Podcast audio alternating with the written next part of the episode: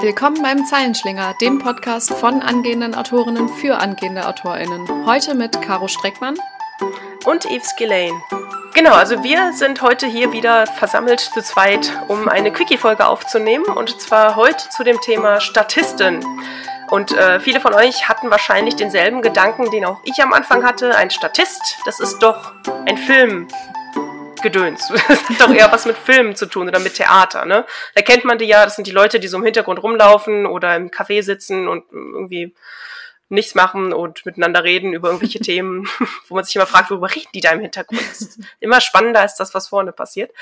Ähm, aber ich habe jetzt nicht so im Zusammenhang mit Romanen das Wort Statist gehört. Äh, es gibt in, in Videospielen gibt es die NPCs, die hm. Non-Playable Characters, die auch ähm, nebenbei äh, halt so ein bisschen da rumlaufen und mit denen man halt interagieren kann.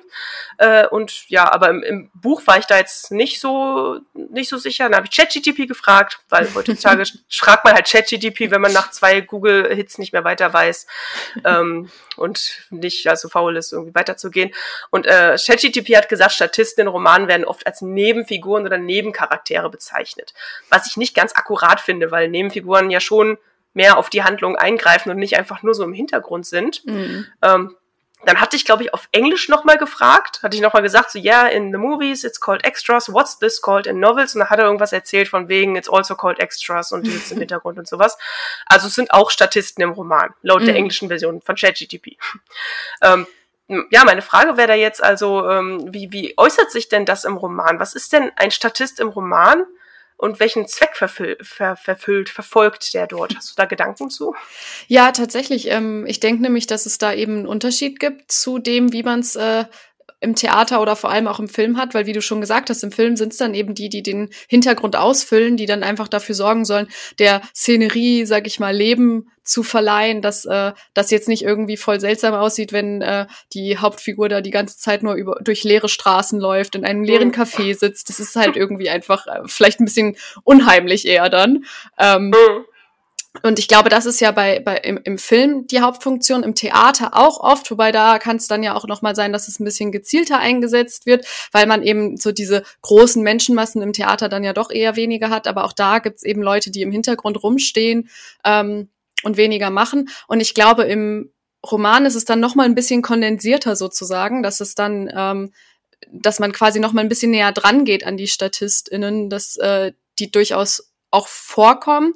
Ähm, aber halt, ja, weiß ich nicht. Ich würde sagen, das sind dann halt so sowas wie äh, die Bäckerin, die der Protagonistin morgens das Brötchen verkauft. Ähm, wenn man da einfach nur kurz beschreibt, äh, ich gehe zur Theke und die Bäckerin gibt mir mein Brötchen, so ungefähr. Ich glaube, das sind dann mhm. halt eben die Figuren, die dann schon für einen kurzen Moment irgendwie auch im Fokus stehen, aber die halt am Ende trotzdem eigentlich nur so ähm, so ein bisschen mehr Kulisse sind. Ich habe irgendwo auch den Begriff gelesen, das sind funktionale Romanfiguren, weil die haben eigentlich nur die Funktion, mhm. zum Beispiel eben jetzt äh, der Figur das Brötchen zu geben als Bäckerin oder weiß ich nicht, später als Busfahrer den äh, Protagonisten von A nach B zu bringen oder sowas.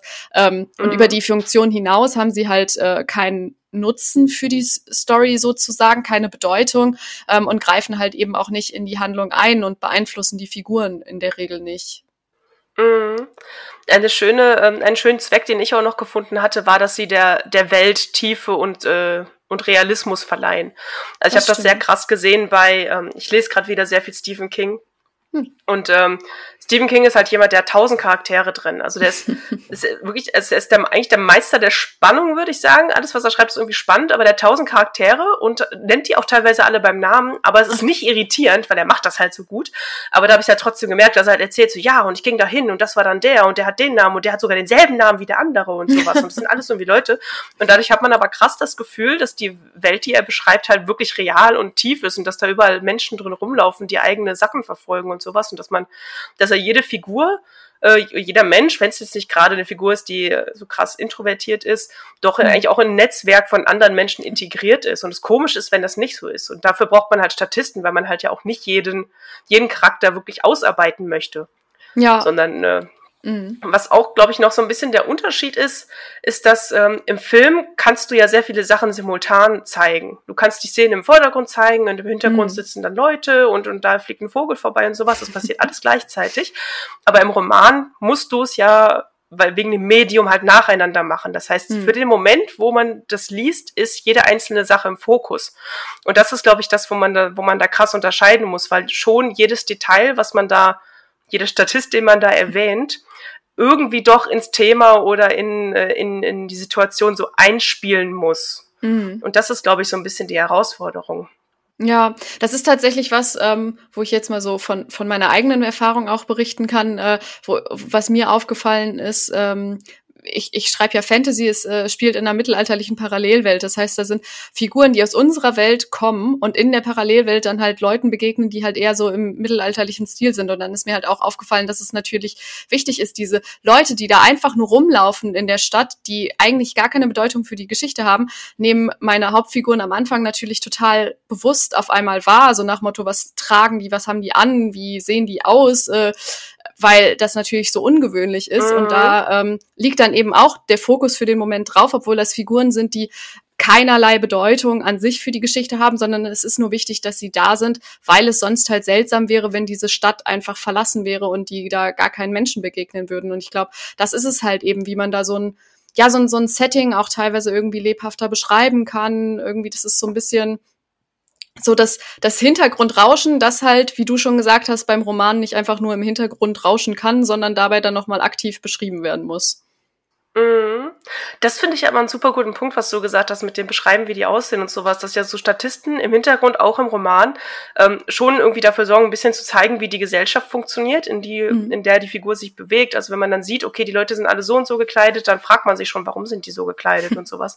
Mhm. Oder wenn die Leute alle auf, auf irgendwas reagieren. Also wenn du dann wenn ein Charakter durch die Straße läuft und beschreibt, wie alle Leute sich zu ihm umdrehen, dann fragt man sich, was hat dieser Charakter an sich, dass alle Leute sich zu ihm umdrehen? Also, mhm. Also, dass Statisten auch so ein bisschen die, die, die Aufmerksamkeit des Lesers oder der Leserin vielleicht lenken können. Ja, das, das mit dem Aufmerksamkeit lenken finde ich auch ganz spannend, wenn es eben um den Punkt geht, irgendwie, was du jetzt gerade angesprochen hattest in Bezug auf Stephen King mit den Namen. Ähm, oftmals wird ja auch gesagt, dass StatistInnen dann oder so die, die kleinsten Nebenfiguren, die eben nur so kurz für ein, so einen funktionalen Auftritt da sind, dass die eben jetzt keinen Namen brauchen. Ähm, ich, ich finde, manchmal gibt es das ja schon, dass es dann da auch Namen gibt für diese Figuren und das kann auch ganz nett sein, eben weil es, ähm, das ist ein anderer Punkt, den du gerade angesprochen hast, so authentisch dann irgendwie ist, weil die Leute halt einfach Namen haben und es gibt Leute, die, die diese Namen kennen.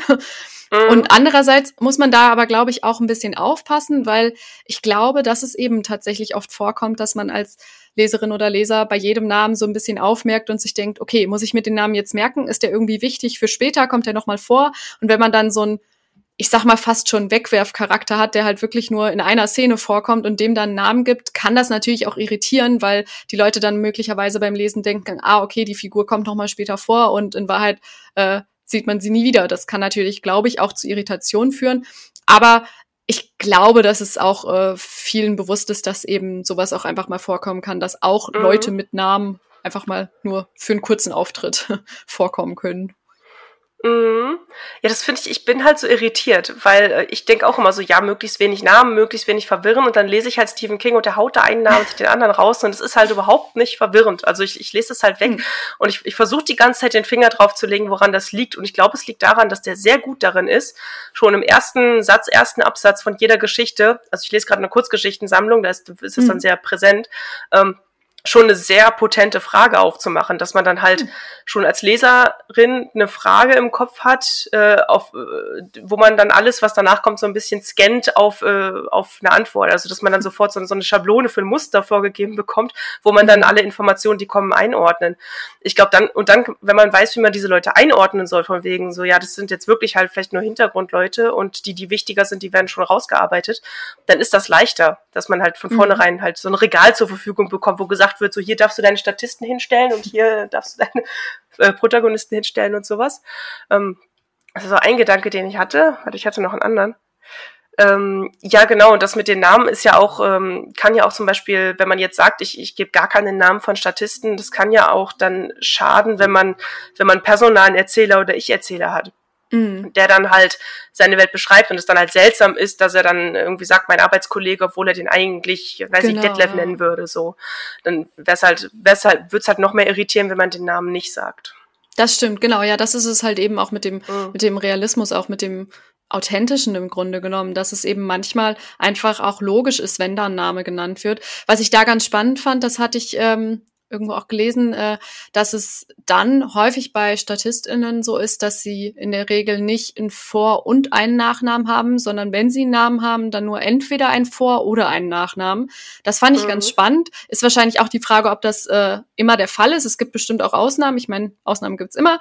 Ähm, aber das fand ich auch ganz interessant, weil man natürlich dann eben, wenn es sowas ist, dass es eben aus der personalen Perspektive kommt, dann würde man ja eben auch nur den Namen eben dann nennen, mit dem man die Person normalerweise anspricht. Und das ist ja dann mhm. entweder Herr Müller oder Detlef und nicht, äh, das ist Detlef Müller. Detlef Müller kommt mir gerade auf dem Flur entgegen. So, das würde man dann ja wahrscheinlich eben in der Perspektivfigur nicht sagen mhm. lassen. Außer das passt halt. Ich habe heute eine Geschichte gelesen von, ich bin gerade sehr bei Stephen King, es tut mir leid. Es war irgendeine so Baseball-Geschichte. Also ich habe überhaupt keine Ahnung von Baseball, deswegen war die ein bisschen zäh für mich, war aber auch bis jetzt die einzige in dem Buch. ähm, und da ist es so, dass er dass die Grundlage schon, schon ist, dass, ähm, dass diese Geschichte einem Reporter erzählt wird. Das ist so die ganze Rahmenhandlung. Mhm. Und da macht es dann natürlich auch Sinn, wenn er sagt, ja, auf dem Flur, da begegnete mir der und der, den kennen sie ja schon aus ihren Recherchen und sowas, dass mhm. er da die ganzen Namen sagt, damit der Reporter das einordnen kann. Mhm. Das, ist, das ist alles irgendwie eine Frage des, des Rahmens, finde ich auch. Ja, auf jeden Fall. Da ergibt das dann ja auf jeden Fall Sinn. Ich glaube, es kommt halt echt drauf an, wie man es einbindet. Es, es wäre jetzt halt einfach auch, glaube ich, auf der anderen Seite unrealistisch, wenn jetzt die äh, Perspektivfigur so durch äh, ihren Alltag geht und dann ähm, irgendwie sagt, äh, beim Bäcker Olaf Schubert, äh, Moment, Olaf Schubert vielleicht nicht, aber ähm, beim Bäcker Olaf Müller äh, hole ich mhm. mein Brötchen und später fährt der Taxifahrer keine Ahnung, äh, mir fällt gerade kein Name ein, aber so, wenn man die dann alle mit Vor- und Nachname bezeichnen würde, das ist dann ja wieder unrealistisch, mal abgesehen davon, dass es die Frage ist, ob äh, man überhaupt alle Menschen in seinem Alltag überhaupt mit Namen kennt. ähm, aber genau, da muss man wahrscheinlich auch einfach abwägen, wie es jeweils ist. Kleine Werbepause. Ein Künstler, eine Assassinin, eine tödliche Mission. In einer Welt, in der kaum ein Mensch noch selbst kreativ tätig wird, ist das vielseitige Ausnahmetalent Leon Witt zum einflussreichen Superstar aufgestiegen. Einer Untergrundorganisation passt das nicht. Der Einfluss Witts auf die Gesellschaft scheint zu groß. Die junge Zoe Berlioz, geschickt und ambitioniert, soll dem nun ein Ende setzen. Nachdem sie die Festgesellschaft des Künstlers infiltriert hat, kommen ihr jedoch Zweifel. Der Künstler und die Assassinen, der neue Spannungsroman von Patrick Wunsch, überall, wo es Bücher gibt. Werbung Ende. Und eine andere Sache, die ich noch gefunden hatte, und zwar auf einem Blog äh, von äh, Richard Norden, den äh, hatte ich bei einer Google-Suche gefunden. Da äh, bin ich gar nicht erst zu ChatGPT gekommen, so wie du, sondern bin bei Google geblieben. Ähm, er beschreibt in seinem Blog nämlich noch eine Ausnahme, sage ich mal, für StatistInnen, ähm, dass die eben ja nur so kurz da sind und, und keinen wirklichen Hintergrund selber haben. Er beschreibt dann nämlich eine Ausnahme, die häufig im Horror- und Thriller-Genre vor allem vorkommt. Ich kenne sie auch tatsächlich unter anderem aus dem Fantasy-Genre, also das ist jetzt nicht exklusiv nur Horror und Thriller, ähm, aber da natürlich ähm, besonders gerne. Und zwar geht es um den, so wie er es nennt, Wegwerf-Perspektivcharakter. Damit beschreibt er eine Figur, die für eine Szene nur vorkommt und aus deren Sicht geschrieben wird, ähm, damit diese Figur dann beschreiben kann, wie sie das Monster sieht oder den Mörder, die Mörderin, wie auch immer, bevor die Figur dann eben umgebracht wird in der Regel. Ähm, deswegen halt auch so wegwerf, weil die Person eigentlich nur, die Figur eigentlich nur dazu da ist, zu sterben. Und ähm, er argumentiert halt, dass es trotzdem eine Statistenrolle ist, weil die Figur eben keine wirkliche Bedeutung hat, sondern eben nur dazu da ist, um zu sterben, nur um diese Funktion zu erfüllen und halt eben einen Blick auf das Monster, den Killer, wie auch immer zu werfen. Und deswegen halt so ein bisschen die Ausnahme bildet. Ich persönlich würde noch sagen, dass man da vielleicht noch drüber diskutieren kann, ob es nicht irgendwie auch einen Einfluss für die Handlung hat, dass da dann eben eine Person gestorben ist, weil es dann ja häufig darum geht, ah, da ist jemand gestorben, da ist jemand, der Menschen umbringt, da ist äh, eine Leiche, die, wo wir ermitteln müssen oder sonst was. Aber ich kann auf jeden Fall die Argumentation verstehen dahinter, dass das dann auch als äh, Statist oder Statistin gilt. Mm, das finde ich spannend, also um, um nochmal auf Stephen King zurückzukommen. äh, Es gab eine Horrorgeschichte, da ging es irgendwie um einen, äh, um einen menschenfressenden Alien-Wagen, der am Rande von der Autobahn steht und äh, Leute anlockt, die halt helfen wollen, weil die denken, mhm. der ist da gestrandet und die dann frisst. ähm, ja, ist halt Stephen King. Und äh, er, er macht halt auch, ähm, er macht auch Headhopping. Also Stephen King bricht mit allen Regeln und er macht das mhm. aber gut. Also er weiß halt, was er tut. Und da hast du halt zwischendurch dann wieder einen Charakter da gefressen wird von diesem Auto und dann springt, springt er aber kurz in die Sichtweise von irgendeinem Autofahrer, der gerade vorbeifährt und denkt, oh, ich muss ja nicht anhalten, da steht ja schon ein Auto und Led Zeppelin lauter dreht. Ach, wie witzig. Einfach nur, um zu, um zu zeigen, da ist jemand, der helfen könnte, aber er fährt weiter. Ja, und das hat die Spannung nochmal super erhöht. Aber auch, auch, mhm. auch cool, wenn man sowas dann gekonnt hinkriegt. Mega gut. Also ich meine, wir sind natürlich, wir können uns jetzt natürlich äh, wahrscheinlich nicht alle äh, mit Stephen King vergleichen und einfach äh, nachmachen, was er hinkriegt. Schön wär's, aber nee, es ist zumindest spannend. Aber man kann ja von den Meistern Ja, lernen. genau, es ist ja spannend zu sehen, was es für Möglichkeiten überhaupt gibt. Mhm. Ja. Ähm, und eine andere Sache, die ich tatsächlich ähm, auch noch äh, auf dem Blog von Richard Norden gefunden hatte, ähm, das fand ich auch ganz interessant. Er hatte da nämlich generell über Charakterklassen gesprochen und eben, dass die StatistInnen da sehr weit unten sind, weil sie eben nur diese funktionalen Figuren sind, die ganz kurz einmal auftauchen. Er hat aber tatsächlich noch eine Charakterklasse darunter quasi aufgemacht. Ähm, und die hat er Faktoren genannt. Das fand ich auch ganz spannend. Das sind Figuren, die nicht selbst vorkommen, sondern nur erwähnt werden, über die nur gesprochen wird. Ah. Und das fand ich auch nochmal spannend, mhm. weil das habe ich mich tatsächlich zwischendurch auch gefragt, ob da, was denn mit solchen Figuren ist, ob die dann auch als Statist, Statistin zählen, wenn sie irgendwie gerade auch vielleicht mehrfach erwähnt werden aber irgendwie nie selber mhm. auftauchen? Ist es dann schon irgendwie eine Figur, die eine Rolle spielt oder ist es was anderes? Und das fand ich irgendwie ganz interessant, dass er denen dann einfach auch noch so eine äh, Charakterklasse zuschreibt. Ja, ja, das finde ich, finde ich spannend. Ich hätte es jetzt einfach mit in den Topf geschmissen, aber es ist, glaube ich, glaube nochmal sinnvoll, da zu differenzieren. Mhm. Obwohl das ja häufig auch Charaktere sind, die doch dann auch Einfluss auf den, nicht auf den Plot haben, aber auf die Hauptfiguren. Das stimmt. Ja, ja. das ist, äh, das ist ein guter Punkt. Was auch noch ein guter Punkt ist, einfach so halt menschliches Kanonenfutter, dass halt mhm. eine Katastrophe erst dann wirklich zur Katastrophe wird, wenn Menschen sterben und man braucht halt Statisten, mhm. damit Menschen sterben können.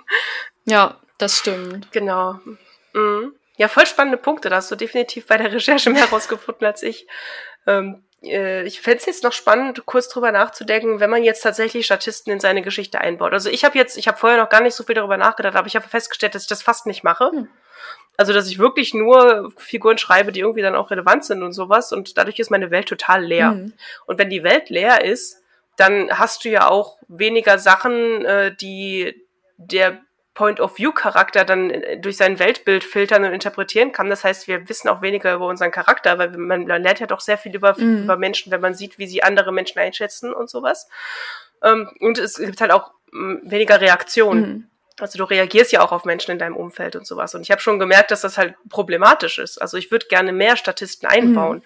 Mhm. Äh, Caro, wie mache ich das? Worauf achte ich da? Es ist tatsächlich, also manchmal eben ist es halt, würde ich sagen, einfach so, dass man dann die Figuren hat, eben wie wir schon besprochen haben, mit denen man dann irgendwie interagiert, aber nur kurz interagiert. Da sind wir wieder beim Busfahrer, beim Bäcker, wie auch immer. Ähm, aber ich denke mal, dass also ich glaube, da sind wir halt auch wieder bei dem Punkt, dass es an, dass, dass, dass äh, ein Roman anders ist als ein Film, weil wenn da eine Figur eben durch eine Straße läuft, dann sind da eben ganz viele andere Menschen, die einfach da sind, weil man die einfach da hat. Und dann ist halt wieder die Frage, wenn deine Perspektivfigur da durchläuft, bemerkt sie die anderen Menschen bewusst? Ist es was, wo sie mhm. eben drüber nachdenkt? Das ist, finde ich, tatsächlich spannend. Aber ich glaube, auf der anderen Seite kann man sowas dann ja auch indirekt ähm, reinbringen, dass die StatistInnen nochmal indirekter erwähnt werden, dass man nicht sagt, hier sind viele Menschen, sondern einfach nur zum Beispiel, es ist eine volle Einkaufsstraße oder so. Dann hast du ja eigentlich auch schon mhm. drin, dass da andere Menschen sind, andere Figuren, ohne die jetzt zu beschreiben. Und ich glaube, dann kann man immer noch hier und da, wenn es halt irgendwie einen Grund gibt, warum das der Figur auffällt, da näher drauf eingehen, denke ich mal. Mhm. Es ist ein super wichtiger Punkt, ähm, dass, ähm, Moment, Faden, Faden, bleib, bleib, bleib. Äh, das, das ja genau, das, ähm, das, äh, ich glaube, Details können unglaublich viel bringen in so einer Geschichte und Statisten sind ja eigentlich auch Details. Mhm. Ähm, so und das aber das halt alles, wenn man einen Perspektivcharakter hat, das ist ja auch nicht immer so, aber es ist ja oft so, dass dann, ähm, dass der dann, wie du genau, wie du sagst, äh, durch eine Menschenmenge läuft und dann nicht denkt, jetzt ist hier eine Menschenmenge, mhm. sondern äh, kommt darauf an, was was den gerade beschäftigt. Also wenn der irgendwie Angst vor Menschenmassen hat, dann fallen dem vielleicht negative Sachen an. Fällt dir vielleicht auf, dass die genau, die, die, die, die große Frau mit den, äh, mit den komischen Haaren ihm zu nahe mhm. kommt und dass, keine Ahnung, da hinten jemand äh, mit einem Ball spielt, der garantiert gleich als Film hinrollt und sowas, dass man die Details dann wirklich äh, so durch die durch die Weltsicht filtert. Das ist, ähm, das ist, glaube ich, ein sehr wichtiger mhm. Tipp. Ja, und ich glaube, es ist auch ähm, auf der anderen Seite zu der Frage, wie man die schreiben kann. Das ist ja jetzt so ein Beispiel für, wenn irgendwas so ein bisschen mehr im Fluss ist, so wie gesagt, wenn du irgendwo langläufst oder so und dann da Menschen sind, wie auch immer. Es gibt, glaube ich, dann noch die andere Möglichkeit, wenn man in eine Situation reingeht. Also wenn, äh, wenn man irgendeinen Raum betritt und da sind viele Menschen, dann ist es ja im Grunde genommen auch so im Bereich der Beschreibung, wenn man erstmal so den groben Überblick darüber gibt, was, was da überhaupt alles ist. Wenn man den Raum so ganz grob beschreibt, dann beschreibt man ja auch zum Beispiel, da sind viele Menschen oder da sind vereinzelte Menschen oder hm. so. Und das ist ja erstmal so die Grobbeschreibung, dann geht man ja in der Regel vom Groben irgendwie ja oft ins Feine und da muss man dann wahrscheinlich gucken, wie speziell man dann, dann nochmal einzelne Menschen rauspicken kann. Mhm. Ich glaube, das kann halt auch irgendwie manchmal ganz nett sein, dass man hier und da dann sagt, ne, wenn, sagen wir mal, der äh, der, der, der äh, Protagonist kommt in einen Hörsaal an der Uni und äh, dann bemerkt er, da sitzen halt viele andere Studierende und dann setzt er sich hinter jemanden und stellt dann nur fest, er setzt sich hinter die Person, die ein Hawaii-Hemd trägt oder was weiß ich. Mhm. So, und das kann ja auch ganz nett sein, wenn man da zwischendurch im Laufe der Szene nochmal kurz drauf eingeht, nach Motto, er, äh, er will dem Professor zuhören, aber das Hawaii-Hemd ist so bunt, das lenkt ihn zwischendurch ab oder äh, erzählt lieber die äh, die, äh, weiß ich nicht, äh, äh, Blütenblätter auf dem Hawaii-Hemd vor seinem, ja, äh, ja. also vor mhm. sich von dem Typen, weil er keine Lust hat, der Professorin zuzuhören. Ich glaube, solche Kleinigkeiten kann man dann halt auch einbauen, je nachdem eben wieder, mhm. wie sie passen und wie sie dann eben zu der Wahrnehmung äh, des der Perspektivfigur ja. passen. Oder vielleicht auch, um halt, äh, um halt ähm, äh, äh, Sachen deutlicher zu machen. Also wenn man in so einem Hörsaal sitzt und man hat eine Perspektivfigur, also man ist eine Perspektivfigur, dann nimmt man ja vielleicht Sachen wahr, so der Professor sagt was und dann sagt der Typ im Hawaii-Hemd was und dann äh, sagt die, die Dame mit den roten Haaren was und dann sagt, keine Ahnung, mhm. der Typ mit den mit den, mit den Brillengläsern was und sowas. Und irgendwann, ich glaube, das machen viele Autorinnen und Autoren, habe ich schon öfter gesehen, dass sie dann nur noch diese Attribute nehmen, so ja, Hawaii-Hemd sagte mhm. und äh, der mit der Brille oder die Brille sagte ja. oder sowas. Das ist dann auch, hat einen ganz lustigen Effekt auch tatsächlich. Ja, das stimmt. Mhm. Was hast du daraus mitgenommen? Willst du jetzt mehr Statisten in deine Geschichten einbauen? Ja, ich will zumindest, glaube ich, bewusster darauf achten, weil ich denke, ich habe schon einige ähm, drin, aber ich glaube, dass es halt gerade auch so für dieses die Atmosphäre, die Kulisse, so dieses, mhm. auch die Authentizität, Authentizität äh, sinnvoll sein kann, da hier und da einfach nochmal mehr drauf zu achten. Ich glaube, das ist halt was, was sich auch super gut für die Überarbeitung anbietet, mhm. da dann einfach nochmal zu gucken, wie fühlt sich das gerade einfach an, die, das Setting, was man beschrieben hat, fehlt da irgendwie was und dann halt zu überlegen, ob es eben helfen kann, da noch irgendwie ein Statist oder eine Statistin reinzuschreiben, mhm. wenn das irgendwie Sinn ergibt. Mhm. Ja. Oder halt beim Schreiben nicht darauf achten und alles reinschreiben, was einem auffällt und dann nachher wegstreichen. Das ist eher so meine Methode dass man dann äh, genau oder so rum genau, ja dass man dann nachher man muss ja dann trotzdem auch das gerade wenn man so viele Details und Statisten reinbringt äh, auch einen Fokus bewahren das ist dann super wichtig und da kann man dann Überarbeitung ja. aber noch mal dran gehen das ist noch mal finde ich ein guter schöner Abschlusssatz bevor wir diese Folge jetzt in die Überarbeitung also den Schnitt schicken den ich machen werde Sorry. Das hast du schön gesagt. Dankeschön. Ich, äh, äh, ich würde mich allerdings äh, schon wundern, wenn jetzt im Schnitt bei dieser Folge noch irgendwelche Statisten auftauchen. Das stimmt, das stimmt. Oh, das wäre das wäre spannend. Ich habe so, okay, Stephen King sollte eine Geschichte darüber schreiben. Eine fremde Stimme äh, taucht auf beim Schnitt. Nein, ich muss, ich muss danach wieder was anderes lesen. Ich bin voll im irgendwas Gruseliges passiert auf jeden Fall Modus jetzt. Na gut, äh, schön. Ich finde, wir haben das Thema schön umrissen. Es hat sehr viel Spaß gemacht, Caro. Danke dir. Ja, mir hat es auch viel Spaß gemacht und ich hoffe auch, dass ihr da draußen auch etwas daraus mitnehmen konntet. Mhm, genau. Und äh, ja, wenn es sonst nichts mehr zu sagen gibt, würde ich sagen, wir sehen, schreiben, hören uns. Tschüss. Tschüss.